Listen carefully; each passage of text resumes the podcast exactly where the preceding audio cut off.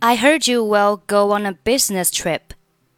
Heard you 连读，heard you, heard you, heard you.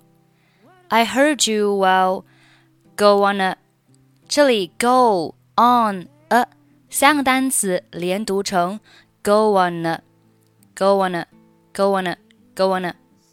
我们先看 go 和 on 的连读。这里呢是属于 元音和元音的连读，元音和元音的连读只分为两种，第一种呢是以以一结尾，第二种呢是以 u 结尾。以一结尾的要加半元音 i，以 u 结尾的要加半元音 u。那这里的 go 它是以 u 结尾的，所以我们加上 w 的半元音。注意，这个半元音是加在后面这个单词的首字母，所以就变成了 go on，go on，go on。on 和 a 连读成了 on，on，on，所以三个单词连读成 go on，go on，go on。I heard you will go on a business trip. Yes, I must go to Shanghai to attend a meeting about our plan.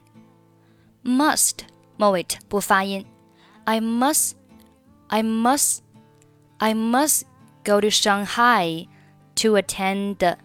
Attend 和 a 连读是 attend, attend, attend a meeting, attend a meeting about our plan. About 和 our 连读是 about our about our, about our. I must go to Shanghai to attend a meeting about our plan. How long will you be away? 这里 be 和 away 也是属于元音和元音的连读。那我们看一下，它是以哪一个音标结尾的呢？be 是以一结尾的，所以中间加上了一个一的半元音，be away。be away, be away. How long will you be away? Six days or so. Days 和 or 连读是 days or, days or. Six days or so. Six days or so. Who will take your place? Take 末尾不发音。Who will take your place? Harry he has been assisting me on the plan. Good choice. Good 末尾的不发音。Good choice.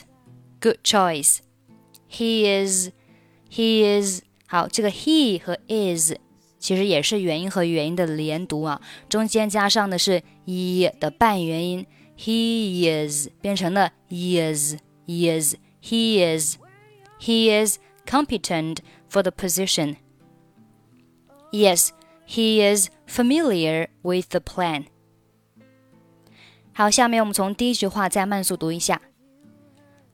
I heard you will go on a business trip. Yes, I must go to Shanghai to attend a meeting about our plan. How long will you be away? Six days or so. Who will take your place? Harry, he has been assisting me on the plan. Good choice. He is competent for the position. Yes, he is familiar with the plan.